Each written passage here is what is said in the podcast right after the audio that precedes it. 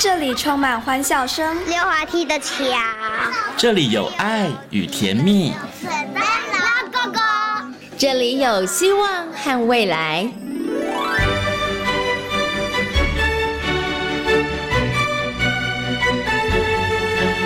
遇见幸福幼儿园，遇见幸福幼儿遇见幸福幼儿，遇见幸福幼儿园。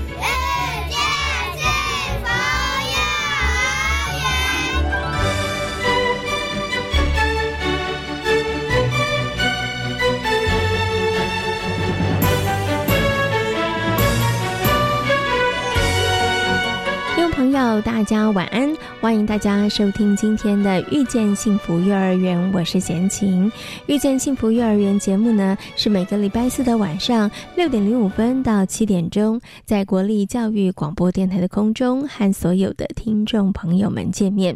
在节目当中呢，会为大家介绍全台湾各县市的非营利幼儿园以及准公共幼儿园。那么，在今天的幸福幼儿园，要为大家来介绍的是由社团法人。幼儿早期教育协会承接办理的新安非营利幼儿园，新安非营利幼儿园呢，位在台北市的大安国小内哦。那么，为了让孩子们有完整的探索跟学习，所以呢，园内的作息安排跟其他的园所并不太一样哦。那有什么样子的特色呢？在今天的单元当中，新安非营利幼儿园的林慧金园长。将会跟大家来分享幼儿园的教学特色。那么，在大手牵小手的单元当中，今天呢，为大家邀请到了廖生光光光老师来跟大家好好讨论孩子的自我控制能力哦。如果孩子一不顺心就会情绪大暴走、痛哭，这时候是不是就表示他们的自我控制能力不好呢？那爸爸妈妈又可以怎么样来帮助孩子建立良好的自我控制能力呢？马上呢，就来进行节目的第一个。的单元大手牵小手，来听听光光老师怎么说。大手牵小手。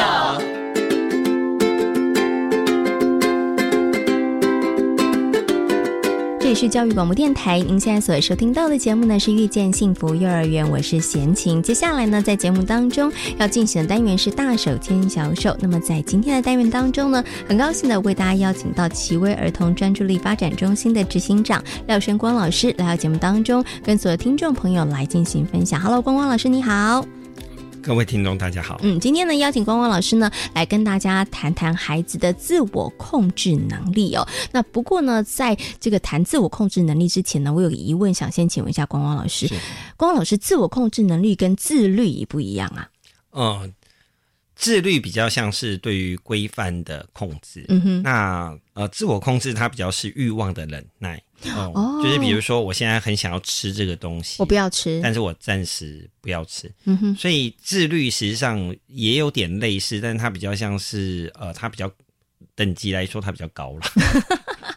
就是你可能要发展自我控制很好，那你可能你的自律也会不错，可以这样子说吗？应该说自我控制他们是比较低阶的哦。比如说我现在好想哭，但我必须要忍耐，我就忍怒不哭，对不对？那我现在很想要拿这个东西，但是我可以忍耐，我暂时不要拿。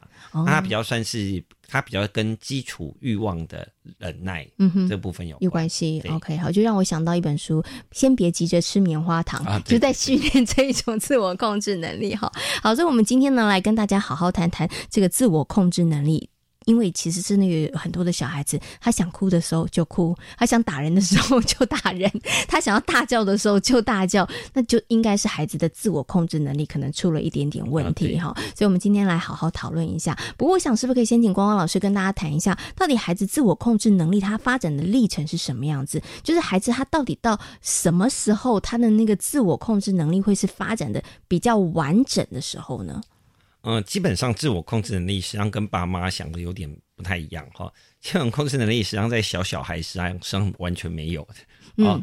就想哭就哭了啊！小孩子基本上没办法忍耐嘛，对他就是哭，他就是饿啦，对啊，不舒服了就哭。基本上在五岁之前，小孩子饿了，你叫他说：“哎，你再等个半个小时。”不行，小孩就崩溃了哈。那所以小孩子基本上他开始要等待或忍耐的能力呢，大概从四岁的时候开始慢慢萌芽。嗯哼，好，就是基本上他开始会等待或忍耐，大概才四岁的时候。嗯哼，那等到五岁半的时候呢，我们自我控制开始快速的发展。嗯哼，好，然后大概要需要一年的时间，等到六岁半的时候。大概基本控制能力就开始完成了。嗯，哦，所以基本上我们大概是六岁多才上让小孩子上国小一年级，是哦，因为他要先能控制好自己，要不然学校老师就会崩溃。哦，所以实际上所有的东西都是有。啊，年纪发展，嗯，所以它其实是有阶段性的。所以像刚刚光光老师说，孩子刚出生 baby 的时候，其实那真的没有自我控制能力，因为他就是饿了、不舒服了，他想哭他就哭，然后一直到四岁之后，才会慢慢好像比较有那个雏形了，然后一直到六岁的时候，他其实算是比较成熟一点了哈。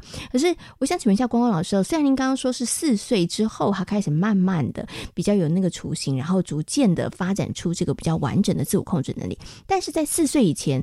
那是不是我什么都不要管，我就让他四岁的时候自己就会发展了？还是说四岁之前，其实爸爸妈妈还是要在教养孩子的这个过程当中，或者是陪伴孩子成长过程当中，你可能还是要做一点事情，才会让他之后的自我控制能力会发展的比较好呢？哦，实际上这个东西实际上就很简单，一句话就是只有两个字了，就是等待。嗯，我觉得等待时间的长短是，嗯，也就是说，实际上呃。在研究发现呢，实际上自我控制实际上在东方的小孩子实际上是比较好的，而在西方的小孩子等待延长的时间反而比较没那么好。那最重要的原因实际上很简单，就是以前我们经常需要做排队或等待这个东西。嗯哼。哦，但是因为现在就是孩子生的少嘛，是孩子生的少，基本上孩子就不要什么很容易就拿到了。不是啊，是因为爸妈会满足他哦，但他又没兄弟姐妹跟他抢。嗯哼。哦，所以有兄弟姐妹有一个好处就是，把大家要轮着做。所以有兄弟姐妹的自我控制能力会发展的比较好一点。没有，因为现在 妈妈每个都买两个。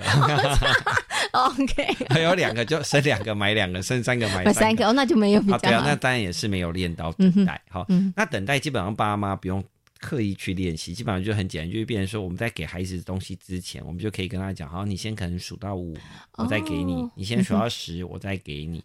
我们渐渐去让他把他的呃等待时间或者。呃，获得东西的时间逐渐的去拉长，嗯，好，那基本上就可以了。是，那实际上，呃，不管是爸爸妈妈哦，我们带孩子一起去排队，就是从日常生活当中有很多东西都需要等待的，嗯哼，啊，比如说我们搭公车也需要等待呀，嗯哼，我们叫东西啊，买东西也要等待，嗯，呃，觉得日常生活当中，哎，尽量让小孩子晓得，哎，我们等待是可以获得更好的东西，嗯，我去把他这个等待时间拉长。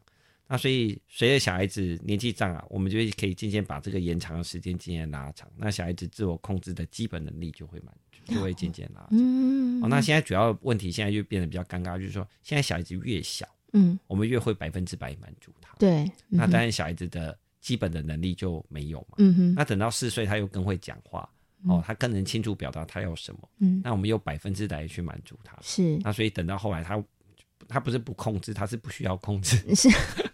因为他不用控制，他其实就可以得到。他以前就觉得我想要什么就要什么了嘛，所以他那个等待的练习其实就是没有的。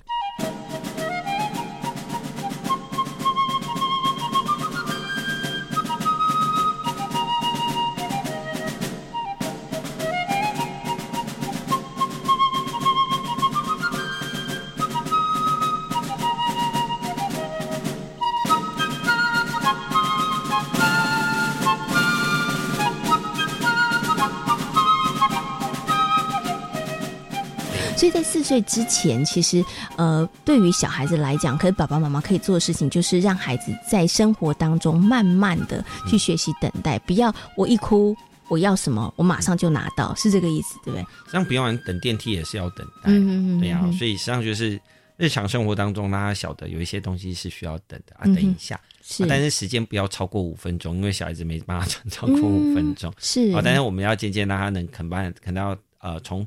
可以等十秒，等到三十秒，等到一分钟，等到三分钟。哦，大概最少要能等到三分钟。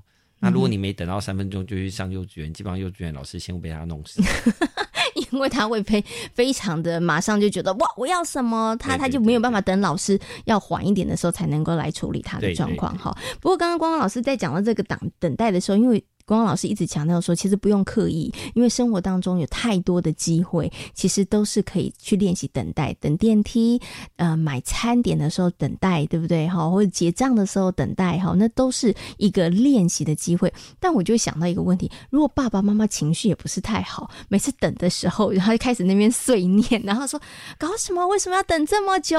然后爸妈可能那个情绪大暴走，在这个部分上面，是不是也会影响小孩呀？嗯。基本上现在主要的东西就是说，我们说现在有时候我都不能说是小孩子等待能力差了，是爸妈 要加强，对 对，就是爸妈可能要先加强哈。我们经常看到有人排队就是排排排排就不耐烦，好，然后呃，现在生活是真的便利很多，所以我们的速度和步调都变得比较快。嗯那当然讲在，如果我们大人都没有耐心去等，真的你要叫一个控制能力更弱的小孩子还要练等待，那当然就不行。嗯哼，哦，所以很多时候我都跟爸妈讲，爸妈先学会放慢步调，是哦，因为你的步调放慢，你的小孩子才学会等待。嗯哼，哦，你到每天就是一看到他就急着啊，赶快收收，然后就拉走，他他还没收完，你就把东西全部都塞进去，然后就把他拖走。嗯，对，那他只会学会两件事，一个东西就是。没关系，反正妈妈会做，那他就会变得被动。嗯哼，那另外一种东西就是他会变得急躁。嗯哼，哦，就是做他也等不了。对，那但是急躁就没办法把事情做好。嗯，所以等到后来那个东西如果养成一个奇特的习惯的时候，这个小孩子以后在午睡的时候就会变得比较没耐心。嗯，OK。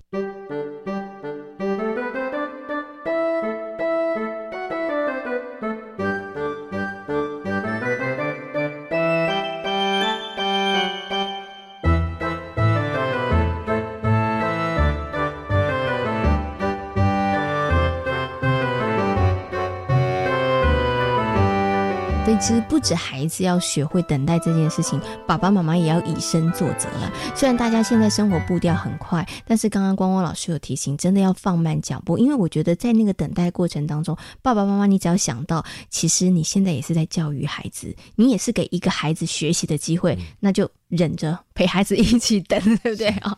好，我们在今天节目当中呢，跟大家谈到了孩子的自我控制能力，其实就是一个孩子能不能够控制自己的情绪，然后是不是可以控制自己的一些尖叫？哈，那刚刚我们有提到了为什么孩子可能没有办法，可能在这个控制能力上是不是太好的哦？可是我想接下来就要请问一下光光老师啦。可是有的时候事情已经造成了，就是我的孩子他可能真的。动不动就尖叫了，对不对？哈，或者是他一哭就停不下来。我们现在谈谈好了，有的小孩子真的，一哭就停不下来。我真的看过小孩子。哭二三十分钟，而且是声嘶力竭的大哭，不管爸爸妈妈讲什么，他还是哭。这时候怎么办呢？这个他的自我控制能力一定是不好的啦，是对不对？可是这个时候爸爸妈妈该怎么办呢？啊，应该有说哭吼，哭主要的原因应该说，呃，哭是一种压力的释放。嗯哼，因为当我们承受太多压力的时候，但是大脑没办法有效的处理的时候，哭泣实际上可以让我们释放一些呃情绪上的压力。所以哭泣实际上是一种情绪调试的方法，也就是说，当我的大脑已经累积到一段的压力，但是没办法处理，我们就会哭。哦，那呃，当然有些小孩子调试比较好，他还是会哭，但是他就是含着眼泪，这样默默滴，这样看起来就楚楚可怜，是，他就不会被打这样。哦，但是呢，有些小孩子是大哭大闹哦，那通常他们会哭到就有点像是哭到累到睡着为止。好。那这个东西我们要先讲，就是说，实际上在四岁之前，小孩子在哭的时候，爸妈需要帮他带他做转移注意力，嗯，因为让他去注意到其他旁边的东西，然后让他去脱离暂时不舒服的状况，嗯哼。因为在四岁之前，小孩子不具有自己想办法安慰自己的能力，所以在四岁之前想办法安慰他，嗯，好，或者是说转移他的注意力，对，或者是说把他把他的需求讲出来，那基本上对孩子都会比较好。那等到四岁之后，渐渐孩子哭的时候，我们就要渐渐呃。等待他哭，哦，就是让他哭一段时间，就是情绪发泄。对，但但是呢，就是变成说，比如说他可能会躲起来，这些都无所谓。但是我们就是看时间，比如说，哎，他哭了十分钟还没有康荡，嗯，这时候我们就要想办法去安慰他。嗯，我们要渐渐把。呃，我们一直安慰他，渐渐变成我们尽量少安慰他，他可以慢慢控制自己。嗯哼。哦，那等到五岁半的时候呢，基本上孩子哭了，基本上我们就要渐渐的放手了。嗯。哦，就变成只要他没有做一些危险的动作，就让他哭。而不是，就是要让他想办法把哭的时间渐渐缩短。嗯。所以我们的目标不是他不可以哭，嗯，而是你今天哭一定要在三分钟或一定要在五分钟之内能控制自己。可是他就说我就不行啊，我就是还是一直哭啊，那怎么办呢？那通常来说，这时候我们会用三个方法来帮他。好，第一个方法叫做呃，第一件事情承诺他不会被处罚。嗯，哦，因为他哭是怕被骂。对，因为有些有些爸爸妈妈就就是很凶啊。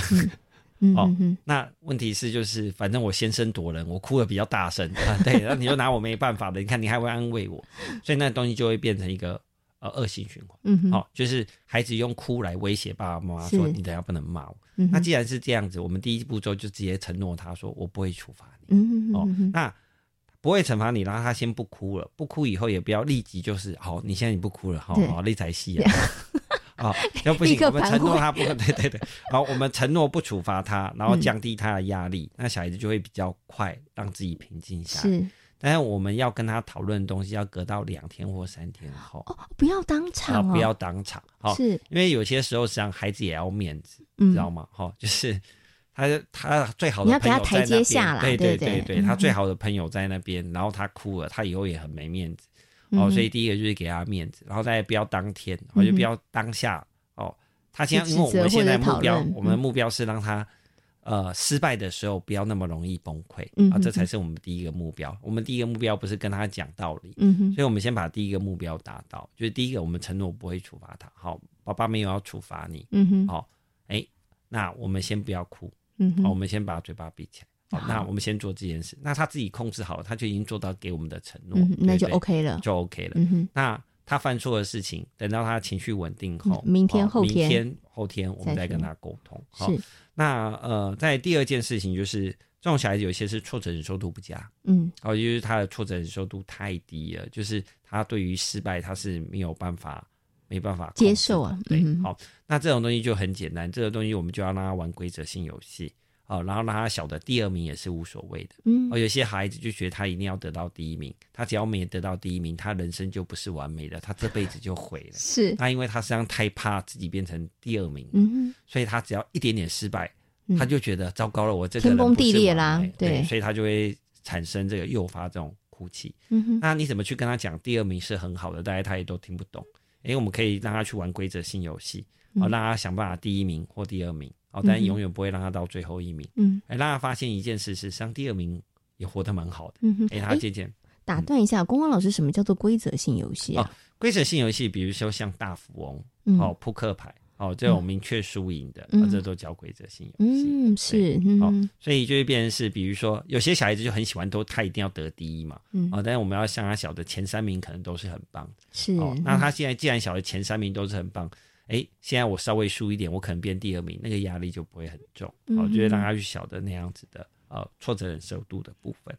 那第三个东西就是很简单，我都会建议爸爸妈妈，像这种情绪起伏很高亢的小孩子，实际上情绪是一种能量，所以爸爸妈妈可以多让他做一些运动。嗯哦，你带他去做一些运动，当我们在大脑运动超过三十分钟，他会分泌一些脑内啡和多巴胺，那这些东西可以增加他情绪的稳定度。嗯哦，所以呢。你与其让他在家里都是歇斯底里大哭，你不如让他去跑一跑，宣泄一些体力，嗯，哦，然后把他的大脑的荷尔蒙调整的比较好，让他情绪稳定。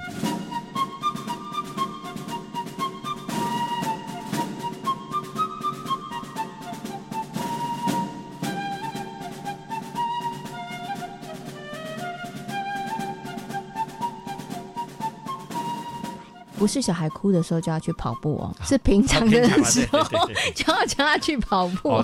他他如果哭的时候就要去跑步，那叫虐待儿童。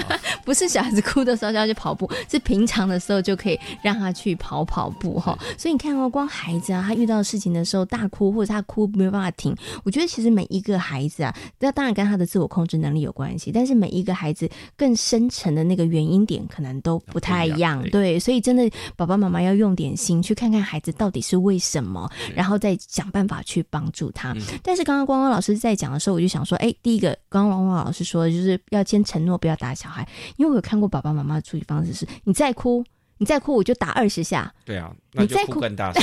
然后，然后你还哭，你再哭，我再打十，我再加十下。其实这个威胁是一点用都没有的，因为哭就是因为怕被处罚嘛。嗯哼，对啊，然后。然后哭了还要被更更被处罚更可怕。是，OK，所以要跟爸爸妈妈说要用对方法哈。刚刚那个威胁恐吓的方法真的一点用都没有哈。不过另外一个呢，跟哭我觉得有点异曲同工的，就是大叫。我真的有看过当场，我有碰过小孩子，他他真的没来由的耶，他突然间就。大叫了，对，所以为什么孩子会在这种情况下，就是好像我觉得应该有什么事情触动了他，但是我可能没有办法察觉出来。那为什么有些小孩子他就是用大叫的方式，然后来可能要做一些表达？哦，这通常来说他会有会有两种比较极端的状况了。哈，呃，我们讲说有些小孩子是因为这个语言表达能力并不够，嗯哼，也就是说，呃，他如果他的语言表达能力跟同年龄比起来，他是比较不成熟的，那他因为他没有办法描述出这个时间顺序，或者是说刚好旁边有一个小孩子，比如说姐姐，哦，就是他已经做错事，但姐姐又在旁边讲，那他为了不要听到。那个声音就是那个人在讲话，所以他就对他就要比他更大声，但是因为大声又讲不清楚，所以他就只好用大叫的。尖叫。对，那他尖叫实际上是为了要隔绝他听到不想听到的声音。哦，所以基本上我们还蛮碰常碰到这种呃大哭大闹的小孩子，是因为他实际上他不是他不是哭，他是要掩盖外来的声音，就是他不喜欢的那个声音。对对对，就比如说他做错事了，然后。可能就有一个人就是数落他说，就是你啦，就是对啊，你看你每次都是都是你哦，那他为了不要听到人家讲那个 每次都是你，然后他就所以他就会先用尖叫来把外在的声音改掉。是，那通常这样的小孩子他也会捂着耳朵哦哦，他会捂着耳朵去做。那这个东西实际上会跟一个东西有关，是跟他在我们的大脑里面有两个系统。哦，我们大脑有一个系统叫做前额叶，前额叶是负责刹车的，嗯就是负责思考和控制。控制我们的，好，就比如说，呃，今天我看到红绿灯，我就要停下来，哦，这是一个需要思考的东西。好，那另外一个东西实际上是控制欲望的，哦，控制欲望叫边缘系统，它是控制情绪的。那我们这两个系统必须要保持平衡，哦，一个有点像油门啊，一个像刹车。哦，边缘系统就是像油门，就是吹了油就冲出去。好，那前额叶实际上是刹车。那我们我们像大人的前额叶都很成熟，所以我们基本上我们看到。东西我们会想办法啊控制自己。哦，但是呢，小孩子因为他的边缘系统啊，他太过火药是，但他的前额叶还没有发展成熟，嗯哼，所以他现在就变刺激，他就会很容易就吹了可以啊，对对，嗯，就冲出去了。那所以这时候实际上很简单，就是我们怎么让他的边缘系统不要那么的活跃，嗯哼，哦，然后但是他的前额叶功能可以增加。发展，对，那他这样他可以得到平衡的时候，他的表现就会比较好，嗯，哦，所以这时候最重要的东西，好。碰到大哭大叫的小孩，第一件事情不要去问他说你到底想要什么。我们常常都做这件事情。啊，因为你想要什么就是欲望，然后我想要啊，我想要，然后我们再跟讲我不给你，然后就 啊继续的，对对，你知道就又踩到他另外一个地雷对，因为你那个东西就是在回回复他的边缘系统，就是他的情绪中。是啊，所以我们要忽略，不要问这个问题。对对，就是但是呢，我们要帮他做转移嘛，是哦，比如说算数学。哦，算数学要思考，嗯，对不对？数一二三四五要思考嘛？哎，去辨识物品要思考嘛？嗯哼。哦，哎，今天是礼拜几要思考？哎，你去当它转换成需要思考，它就转过去了。对，或者是说，哎，你记不记得哪一件事情？嗯哼。哦，那他是不是需要思考？是。哎，那个昨天是不是那个谁拿什么东西？嗯哼。那是什么颜色的？是。哎，那他因为他要去思考，他就可以去活化他的呃。前额叶是哦，那前额叶如果活化了，就会抑制边缘性哦，所以它就并就可以一次又一次慢慢的，它的那一个暴冲的情况就是会比较稳定一点，就是让它就是暂时的去活化，那它之后它有情绪的时候，它就会去做这些事情。嗯，对，就是呃，他有过这样的经验之后，他下次再遇到这样的状况的时候，他其实那个之前的就有的经验会帮助他再去做处理。比如说，哎，妈妈上次妈妈上次叫我。一数到一百，还到呃一一数到一百，哎，我就不会大叫了啊。哎，那我下次也用这个方法的哦。就像我们很紧张的时候，我们会在面念阿弥陀佛，也是。这也是一个转移我们的一个呃焦虑的一个好方法了哈。好，所以在今天节目当中呢，跟所有听众朋友呢谈到了孩子自我控制能力方面的问题。那今天呢也非常感谢呢几位儿童专注力发展中心的执行长廖轩光老师在空中跟所有听众朋友所做的分享。谢谢光光老师，谢谢。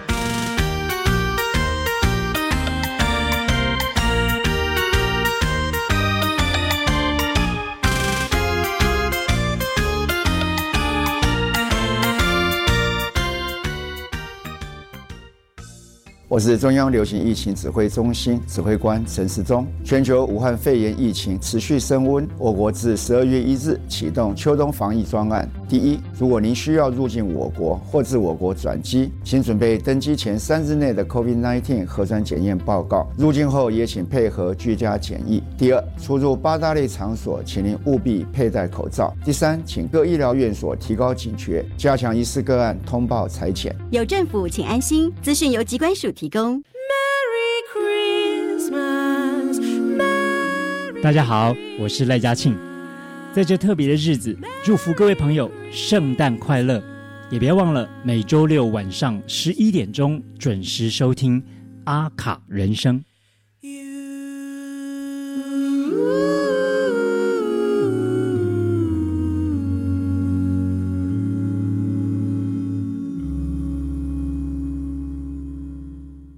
我们的小宝贝，这是第一次放假，你没有回家。虽然没有办法拍拍你的肩，亲口告诉你，宝贝加油，我们永远支持你，但这是我们最深切的祝福。要记得吃饱睡好，才能继续学习。生命教育关怀与推广微电影竞赛的得奖作品，全都在教育部生命教育全球资讯网，欢迎您传递分享，让社会更温暖。以上广告由教育部提供。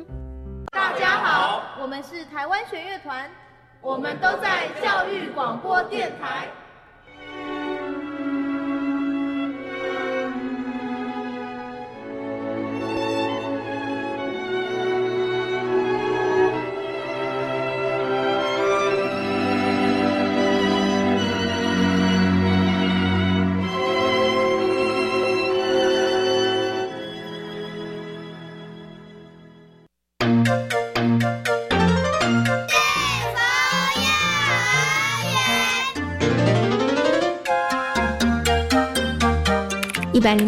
成立的新安飞营幼儿园位于台北市大安国小内，由社团法人幼儿早期教育协会承接办理。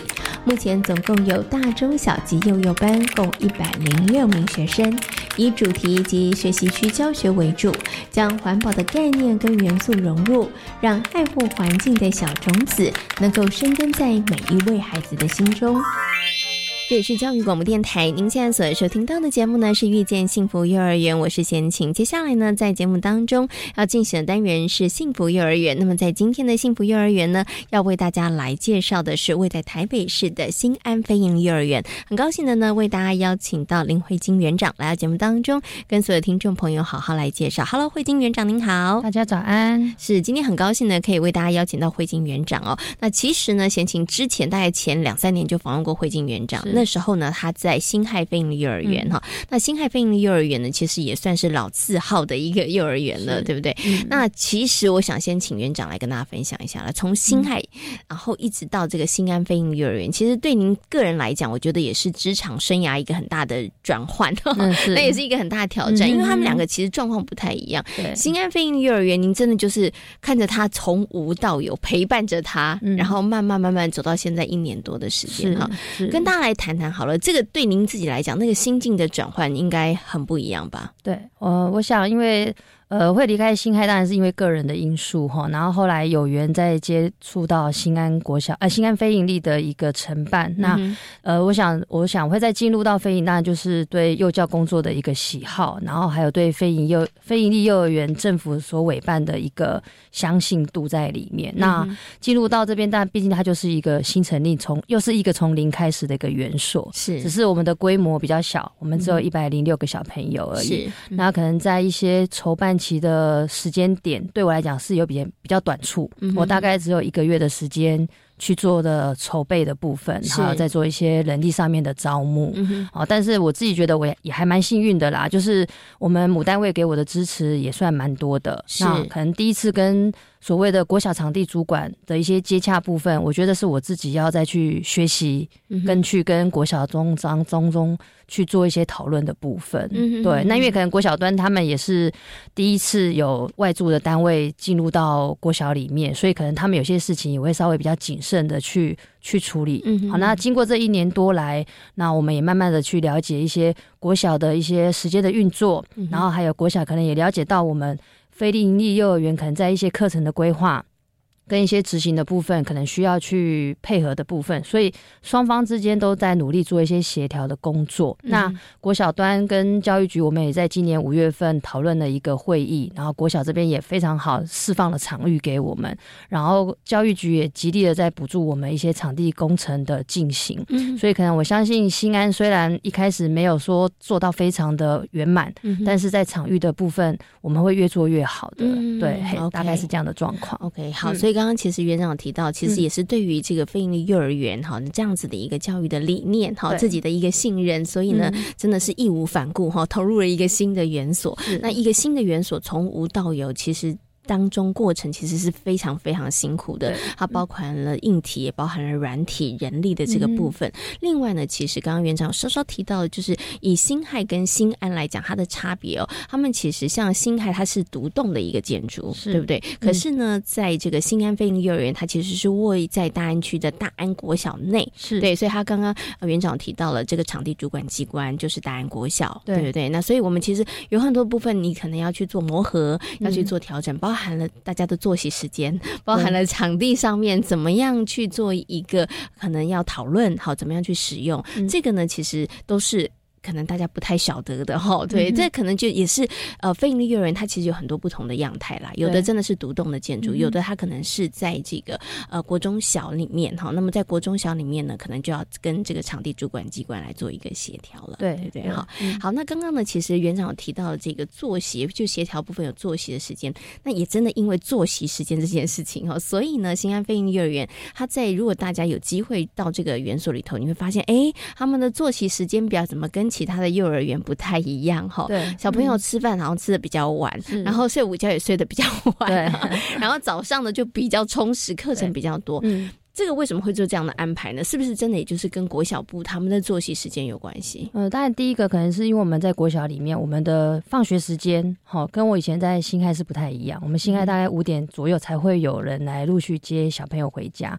可是因为新开在国小的里面，所以很多阿公阿妈可能为了接哥哥姐姐，就会想对，就会想要顺道就把小的也带回家。所以第一年的时候，我们甚至在三点多、三点半。就开始陆续有人要接小朋友回家，然后经过我们这一年的一个调整，我们也跟家长做一个宣导的部分。我们希望我们的课程还是能够比较完整，然后让孩子的整个一天的作息能够有一整天的回顾。所以到了今年度，我们就做了一个。调整，嗯，我们把整个活动都精致在早上。我们像我们从八点四十分到九点五十，我们整整进行了一个大肌肉的出汗性活动。我们老师除了当然可以运用超长的时间之外，我们会利用我们自己教室里面的空间。做很多的安排，我们利用了桌子啊、椅子啊，做了一些运动的规划，然后整整一个小时，然后结束完之后，我们还会跳一个核心的律动，叫做塔帕塔。嗯哼，好，这个运动其实真的会让孩子的整个的体适能增加非常的多。嗯好，然后完了之后，我们当然就是吃点心喽。我们大概十点多才会吃水果。嗯哼，然后吃完水果之后，我们就会进行主题跟学习区的探讨。我们整整利用了八十到九十分钟的时间，让孩子能够。精心的去角落里面做到学习，然后老师做到观察的部分，是，然后到了十二点，我们才会再做一个小小的回顾，嗯哼，就是刚刚孩子在主题里面或者是在学习区里面，他们探讨了什么东西，然后跟其他孩子做一些分享。所以，我们大概我们的午餐时间落到快十二点二十到十二点半，是，然后吃完饭之后，我们还会去散散步，稍微去走一走，所以我们几乎快一点二十分左右。哦，小朋友才五岁，才会午睡，好，然后睡完我们大概两点四十分左右才会起床。嗯，那起床之后就可能然后整理被子啦，然后吃个点心。其实也三点多了，三点多，然后我们还是会做一个小小的回顾，因为今年度我们有特别在跟家长做一个宣导，我们还是希望能够四点半放学。是，好，那其实我觉得我们家长蛮配合的，因为他们可能知道我们的对于教学活动的规划跟同整性的一个安排是什么，所以目前为止我们有比较往后，家长愿意配合到四点以后，嗯，再来接小再再接小朋友回家。那我们发现其实。这样子整天的一个作息课程之后，发现整个早上的孩子的精致度会比较完整。嗯哼，然后下午重点就只有在回顾是的一个分享。嗯哼，对，这是我们目前可能跟我以前的园所是有点不太是习惯的那个安排的部分，其实跟很多园所都不太一样。对，因为小朋友在新安的小朋友十二点半左右才开始吃午餐，对，所以他们早上的时间等进呃进园之后，其实一整个早上是非常充实的，包含了刚刚园长说的大肌肉出汗时间，然后还有包含学习区的探索哈。那这两个部分的课程时间其实都蛮长的，像这个肌肉的出汗的五十分钟，然后学习区的探索八九十分钟啊。不过您刚刚这样讲，当然为什么会这样的设计，跟所在的这个园所。它的地缘，然后还有跟国小这其实的作息，其实都有息息相关了。都希望孩子的学习可以是比较完整的，不要是中断的哈。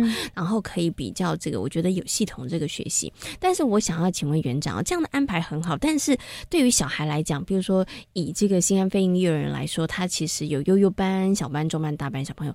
五十分钟的大肌肉出汗，八九十分钟的学习区，小孩子会不会觉得哇，时间好长哦？他的专注力没办法那么的集中呢？其实我自己觉得不会，因为我们的大肌肉出汗性活动是一个比较多元性的活动安排。好，老师在各班在安排那个游戏运动的时候，不是只有单一项的，他可能光一个教室里面就会有准备两三样的活动，可能会有爬，会有跳，会有嗯所谓的。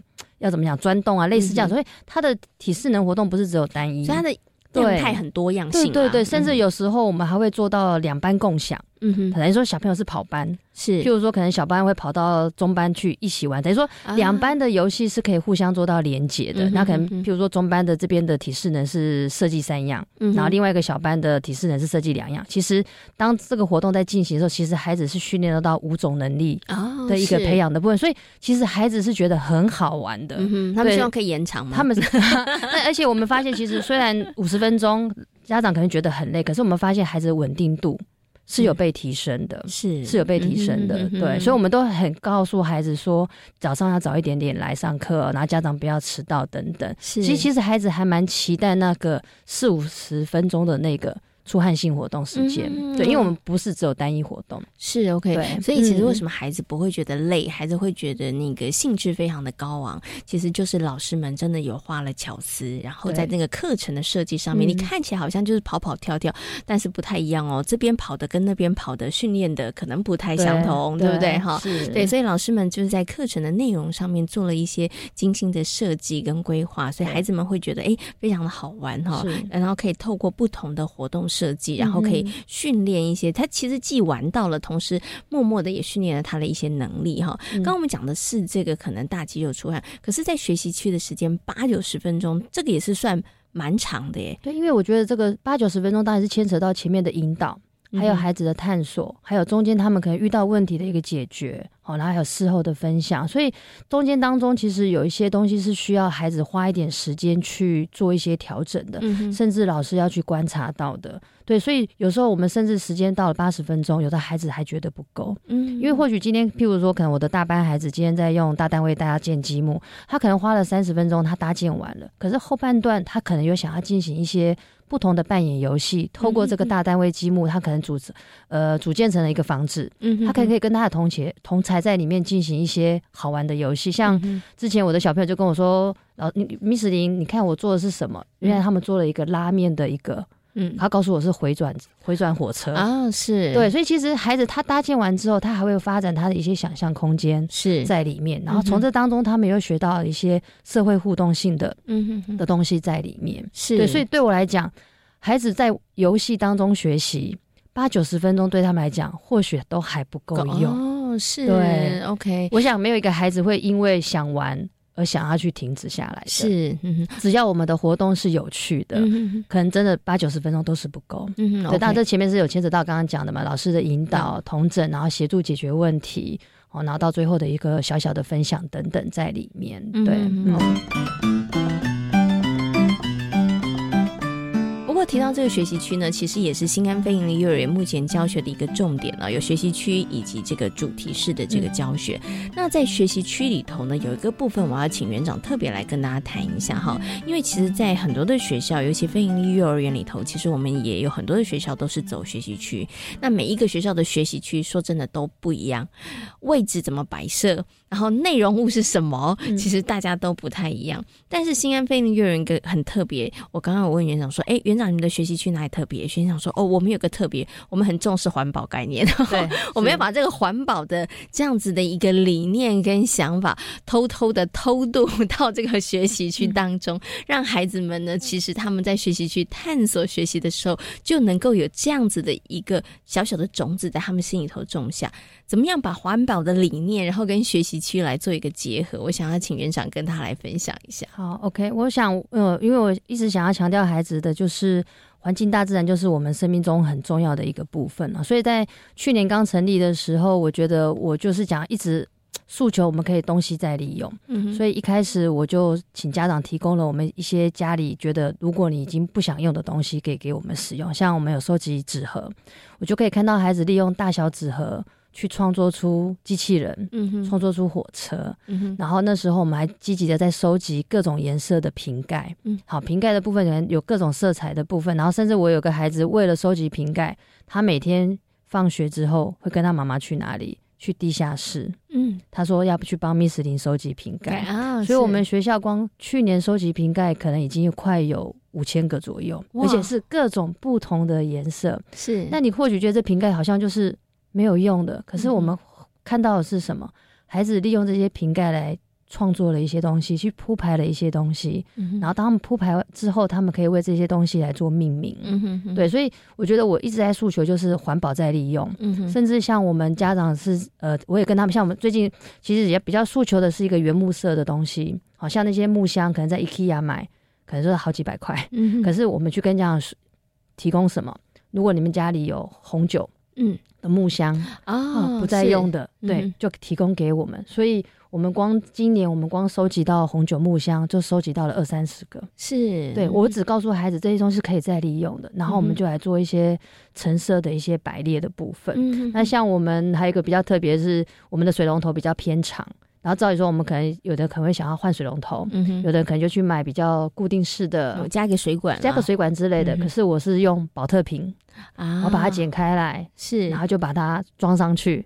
然后我记得去年在道园检查的时候，就有教授跟我说，为什么要用的这么的克难？对对对，那我我都告诉教授说，我的诉求是希望孩子能够珍惜这颗保特瓶，是不是你喝完饮料，嗯哼，就把它丢掉了？是我们是可以把它剪开来，作为保护我们不会让水。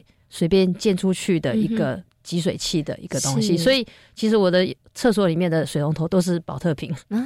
但是孩子并不觉得不 OK 啊。嗯嗯，对对，我我只要还觉得很新奇，对对，很新奇。然后甚至像我讲的，就是孩子可以从我们的当中去用各种不同收集来的素材，把它再利用。好像我们现在家长都很习惯提供给我，像废轮胎啦，还有甚至我们有家长就是家里可能在整修，有非常好的木板，可是。丢了可惜，我们拿来做什么？我们拿来做板凳，嗯，让孩子作为换学换鞋区是，然后又变成是机用的是变成是平衡木，嗯哼，对不对？你懂我的意思哈？所以我们尽量去告诉家长，东西是可以再利用的。或许你的孩子现在在家里用不到，可是在我的园所，我可以再把它。再造一次生命，直到它真的不能再使用为止。是 OK，不过我觉得这个对孩子来讲也是很棒的一个身教，因为我们就从园长跟老师，然后看到他们怎么样把这些废弃的东西，然后再赋予他们新的生命。那像刚刚园长提的，可能我们会跟家长然后呢征求一些这个呃家里面不用的东西啊。他其实我我本来刚开始的时候，我问园长说：“哎，园长的这样是不是也跟松散素材有一点像？”园长说。有一点像，又不是那么一样，对不对？嗯，因为我们把这些收集东西是运用在我们的校园区的所有的地方的规划，就像它不止在学习区里面，对对对对，我们可以拿来当情境布置，当成他们的一个作品摆放等等。所以这个东西我不代表是只是拿来玩，我只是一再的告诉孩子，就是家里不用东西，就是拿来给我们学校在运用，家长也都是一样，OK 啊，只要。可以再利用的部分，我就是给我们使用。对对对，但是我们就是拿来充实我们的环境。嗯嗯，OK。所以其实它应该就是不止在学习区里头可以成为孩子可能美劳区是一个创作的素材之外，其实他也拿来布置整个校园呃环境。然后呢，可能在呃校园里头，或是教室里头，我们有需要的部分上面，就实际可以运用到这一些东西了哈。不过我觉得这样子的一个点子哦，当然就是可以对于孩子来讲，我觉得哦，在他们心里头种一下，原来东西是可以一而再再而三被利用，只要你发挥创意是跟想象力，对不对？但是我相信对于家长来讲，应该也会给家长带来一些刺激啦。原来我们家觉得不要用的东西，拿到幼儿园，哇，嗯，焕然一新，对，焕然一新，变了一个不一样的这个样貌哈。所以你说那个环保的种子，我觉得它就是这样子默默的种在很多的孩子，还有很多的家长的心中了哈。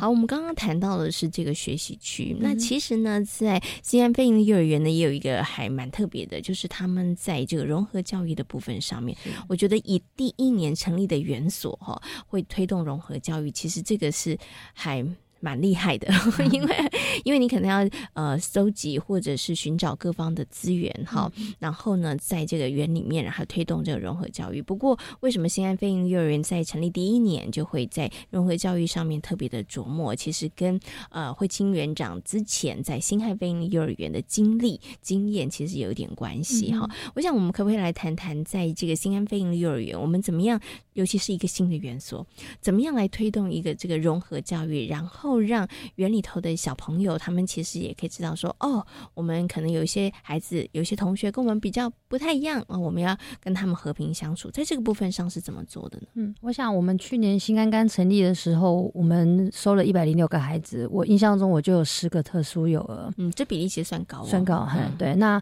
我们。当知道这十个孩子的时候，我们就赶快去寻求台北市相关的资源。那当然是要感谢教育部，他们有一些补助的方案，好像呃教师助理员的申请，还有一个专团服务的部分。好，这个部分都可以其实提供园所很多人力跟特教生的一个呃。就是课程的规划的部分哈。那在去年度的时候，我就是因为要申请一个专团服务，我就跟新路基金会的万方发展中心去做了一个联系的部分。那当然，那那边的老师其实也跟我合作很久，在新海那个时段，然后所以这次当然。一定是先找他们，是对，然后他他们也很感谢他们的一些职能治疗师还有心理师愿意接收这样的一个补助方案，然后进入到园所里面协助我的孩子还有老师的部分。嗯，然后就在讨论的过程当中，他也很希望他们中心里面的孩子能够有这个机会到一般的园所来跟一般生做一些学习的活动部分。所以这个东西，我觉得这本来就是一个。互相给予机会的的一个状况，所以我当然觉得是 OK 的。那所以在去年度的时候，他们也有糖宝宝来我们学校，还有脑麻的孩子来我们学校进行一些相关的活动，当然不是每天呐，他可能就是固定两周来一次。是，所以到了今年度也是一样，我们也是持续的跟他合作。那其实这些孩子来到我们学校里面，他们觉得很开心，跟跟平时他在学校里面看到的东西是不一样的。然后在班上里面，我们也让一班生看到哦，原来。在我的身边以外，其实也有跟我们不一样的孩子，让他们更学得习到一些所谓的。感恩，嗯，跟珍惜的部分。是 OK，嗯，那在这个部分上面，想请问一下园长，是不是在这一些比较特殊的孩子来之前，我们会跟先跟园内里面的小朋友，我们可能会先跟他们进行一些讨论，或者是先跟他们稍微，嗯，不能讲上课啊，要 先跟他们做一点，就是说，哎，我们其实有好朋友哦，要来园里面哦，那他们可能跟你们平常所熟悉。的一些其他小朋友的行动啊，或者行为不太一样，在这个部分上面，老师是不是要做一些事前的引导或者是说明呢？基本上我是不会特别去强化这个部分，我只会先跟老师先说明哈，我们可能有目前有什么样的小朋友会进入到我们园所跟我们做行一些所谓融合的部分，那可能老师都会比较落在是后面，就是说这个孩子已经在我们学校里面了，那你的感受是什么？就是。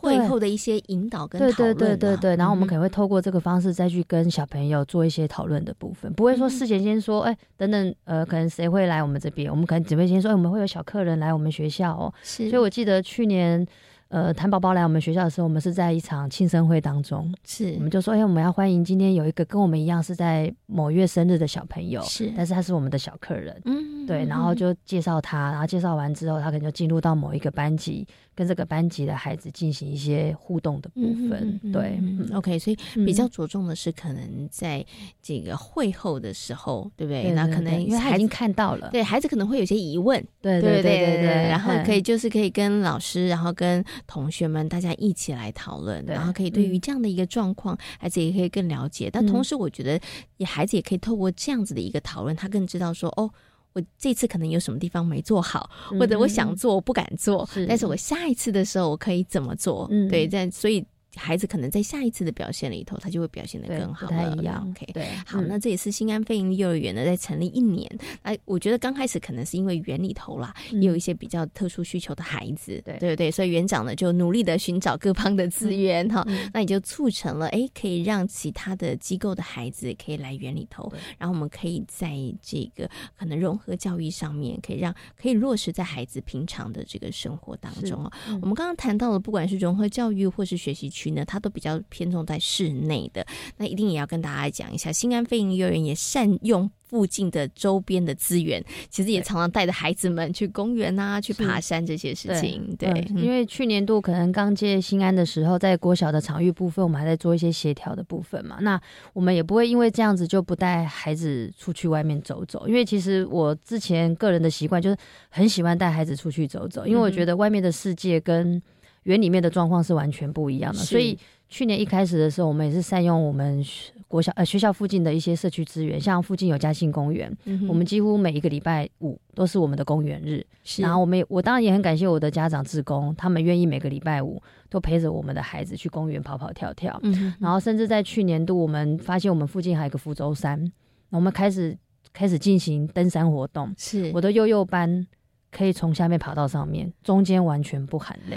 这完全归功于 每一天的大肌肉出汗时间，这个应该有很大的帮忙。对，而且他们都很想上去看一零一，是真的，上面很美，真的非常美。所以其实有时候的学习活动不是只有锁在园区里面，我们会努力的往外面去做到一个推展的部分。对，我们甚至也从我们学校走到台大，其实这整个路程将近来回四十分钟的时间点，但是孩子的心情是。喜欢的，嗯，是缺要的，因为他们觉得可以出去外面看不同的东西。嗯哼哼，OK，好。刚刚园长提到了学习的环境场域，真的不止在园所里面，它也可以连同周边的这些资源。但是我觉得，从刚刚园长，我们从一开始哦，跟大家谈到新安飞鹰幼儿园的一些课程内容，就发现它其实课课程内容是相通的。如果没有每一天五十分钟的大肌肉出汗，孩子要走四十分钟。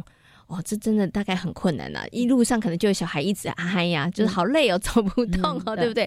我觉得你看，就是把园里头的一些课程的内容，然后我们其实可以结合我们之后的一些可能户外的活动跟资源，我觉得可以让孩子在这个部分上，孩子也会觉得很有成就啊。对对，平常我是在学园那个园里面玩的，真的不亦乐乎。可是哎。去爬山的时候，我居然可以爬上去，哎，对，对我居然可以看到一零一，哎，对于孩子来讲，那也是一个很大的成就了，哈。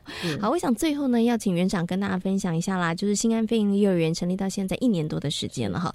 接下来我们要继续再往哪一个方向目标？虽然您刚刚前面有提的跟场地主管机关的协调，我们其实是越来越好了，对不对？好，然后包含了在场地的运用，在时间的这个配合上面，其实我们就等于是共同来为孩子打造一个很优质的一个学习成长的环境。那除了这个之外呢，我们可能在课程啊，或者是在其他部分上面，在接下来有哪一些想要继续去精进的呢？那我想，我们我其实新安其实不是一个很大的园区，那我我期待的是一个很温馨的一个幼儿园。好，那我们现在今年度，当然我们也很积极的参加了专业辅导的一个计划方案，透过那个师范大学简淑珍教授进入到园区里面，给我们许多的指导。我们希望在我们的教学活动规划方面，能够考量更多，思考更多，然后给予孩子更多的。教学的规划，然后能够提升他们所有的能力的部分，这是。目前我所期待的。然后我也希望我的园所能够走出自己更多的特色来，然后。让这一百零六个孩子每天都是快快乐乐、开开心心的来上学，然后也让家长能够很放心的把宝贝一大早就交到我们学校。是对，这是我们新安可能目前成立一年将近三个月的时间，我们还要需要努力的部分。嗯，我们希望在课程的部分上精益求精啦，对，对不对？哈，可以让所有的孩子来到新安其实是开心的，然后家长呢是安心又放心的，对不对？好，那今天呢也非常谢谢呢新安飞营利幼儿园的林慧晶园长在空中跟所有听众朋友所做的分享，感谢您，谢谢，谢谢大家。在今天幸福幼儿园的节目当中，为大家邀请到了廖胜光老师，跟大家谈到了孩子自我控制能力方面的问题，同时呢，也为所有听众朋友介绍了位在台北的新安非营利幼儿园。感谢听众朋友们今天的收听，也祝福大家有一个平安愉快的夜晚。我们下周同一时间空中再会，拜拜。